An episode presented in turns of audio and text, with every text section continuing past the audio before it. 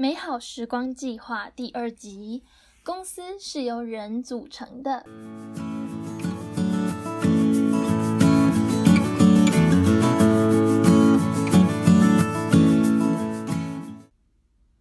嗨，大家好，欢迎回到美好时光，我是主持人 Verna。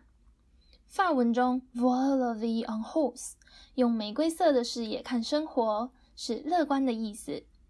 而这个频道期许让大家都能拥有一段美好时光，用乐观的角度迎接生活。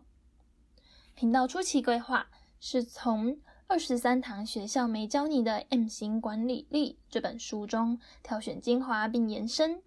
有兴趣的话，就继续听下去吧。首先，回到今天的主题，公司是由人组成的。到底要跟你讨论什么呢？或者说，又到底有哪一个群体不是由人组成的？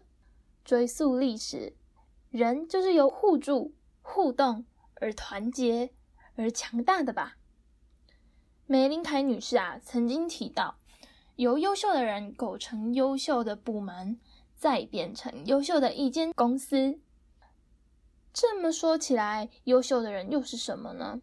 他提到哦，他曾经有一个非常非常有能力的员工，他花了很多的心思来栽培他，而那个女孩也不负众望的努力，可是却发现她的业绩迟迟升不起来。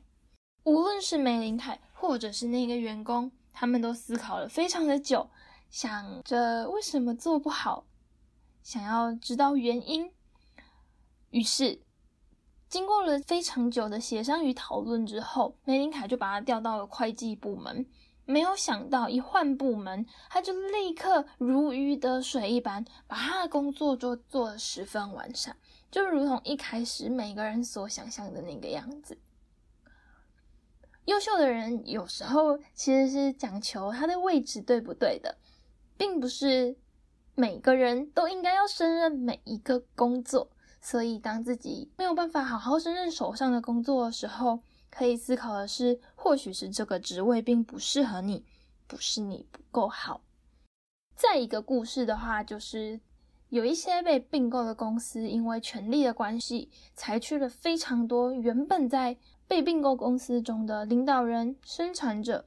换句话说，裁掉了原本这间公司的人力配置，让这间原本前景大好的公司直接由盈转亏。这是为什么呢？因为他们能够赚钱的关键就是在当中的哪一些人，而不是这间公司的名号，或者是原本在里面的现金流。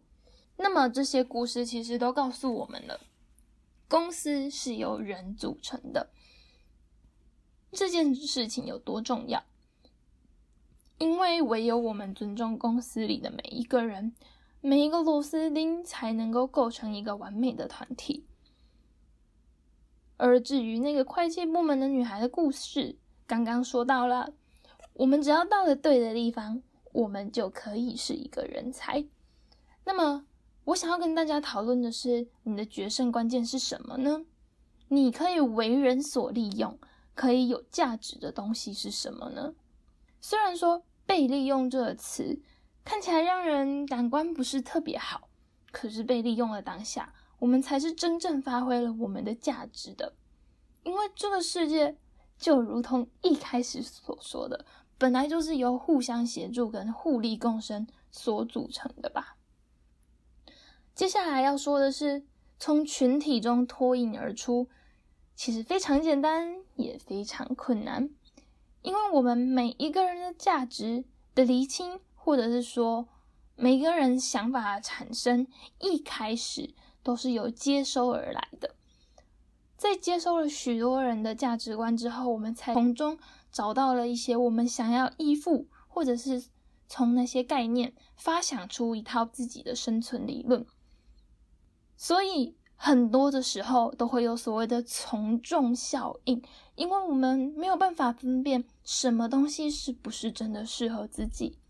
例如说，很久以前台湾风靡的葡式蛋挞，所有人相继的开店，之后却迎来了倒闭潮。这个故事是告诉我们，不要盲从之外，红极一时的东西，红极一时的招牌，并不是这么的值得我们去推崇的。发现自己的性向是一件超级难能可贵的事情，而我们发现性向又感觉不确定的时候，该怎么办呢？我们在这边讲到的性向啊，都是跟职业相关，我们适合做一些什么，并不是我们在一段感情当中，我们喜欢的是同性或者是异性的性向。那么，我觉得这种时候，我们就可以试着去做一些市面上的心理测验或者是性向测验，例如十六人格这个心理测验，待会会再做解释。那么，心理测验是哪一种呢？想要说的是。绝对不会是像脸书上最近风靡的，按一键就可以产生你是一个怎么样的人的那种心理测验，或者是三张牌让你直觉选一张的那一种占卜未来，这个运气都占了大多数。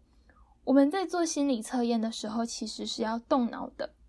回到刚刚所说的十六人格，它不会直截了当的告诉你，你就应该做哪种职业。但是它可以告诉你，你大概是个什么样的人。在做心理测验的时候，可贵的其实也不是我们最终得到的结果或者分析，而是我们在回答每个问题当下的感受。有时候，相同概念的问题会通过不同的问法，让我们在重复作答的时候感觉到不同的心理，呃，不同的结果。例如，你到底是不是内向的人？这句话就有点空泛。可是，当我们问你，通常是一个人独处，而非一群人，或者是在群体中，你倾向发言，或者是你倾向在角落，这些情境式的问答，我们都可以从中推敲出他想要问的是我们个性的哪些部分。那么，在这种时候，我们可以很真实的感觉到。原来自己是什么样的人，这也是为什么我会推荐心理测验的原因。我们不能把自己当做是一个受试者，而是要通过这个测验的题目，思考他想要知道我们的哪些部分，从中知道我们大概是个什么样的人。在决定了自己是哪些种类的人之后，这些都告诉了我们。我们应该如何发挥自己最大的价值？说到自己的价值，接下来就想要跟大家讨论事业。由于经济学里头的劳动供给跟劳动需求前提假设之下，都是每一个劳动人口，也就是你和我，能够工作并且寻求工作的每一个人都拥有一般的能力，而且非常的平均。平均到我们会的东西一样，我们吃的饭一样，我们思考的模式也都一样。这个假设出来的曲线，它可以大致的绘制出我们现在的社会，但完全不可能精准的刻画出每一个波动。而你和我都是让这些数据不会这么的准确的关键，因为我们的不同造就了我们不可量化。也造就了曲线的不可预测性。那么失业为什么会正常呢？失业率里，因为我们每一个人的不同，造就了我们每一个人都不可以被量化，也造就了这个曲线它的不可预测性。再来说到失业，其实失业有时候是正常的。为什么失业是正常的呢？让我们再回到经济学里。失业率本来就分出了自然失业率和失业率两个部分。那么，自然失业率里的区块为什么正常呢？为什么自然呢？原来在自然失业率下有两个部分，一个是结构性失业，一个是摩擦性失业。结构性失业代表这个产业已经被淘汰或者正准备展开，比如说我们。耳熟能详的所谓夕阳产业，所有的公司面临的是转型的问题，而反之，未发展的产业面临的则是这个环境还不确定能不能够这么契合，所以在这些刚萌芽或者准备被淘汰的企业里，会有一定比例的失业，叫做结构性失业。至于摩擦性失业又是什么呢？原来是由劳动人口流动不均所造成的。在 A 点的劳工没有办法，因为 B 点开出一个缺额，就立即到那一边工作，所以有时候会产生一些失业和缺额。当我们失业或没有工作，或不被世俗价值所接受的时候，我们可以抱怨，也可以觉得遇人不淑，但我们不能停止找到自己和强化自己的能力，因为。只有这些行为才可以保持我们不断的在进步，不断的变得更好。每一个公司都想要优秀的人，而我们也可以成为优秀的那个人。若你喜欢我们的内容，请你将这段分享。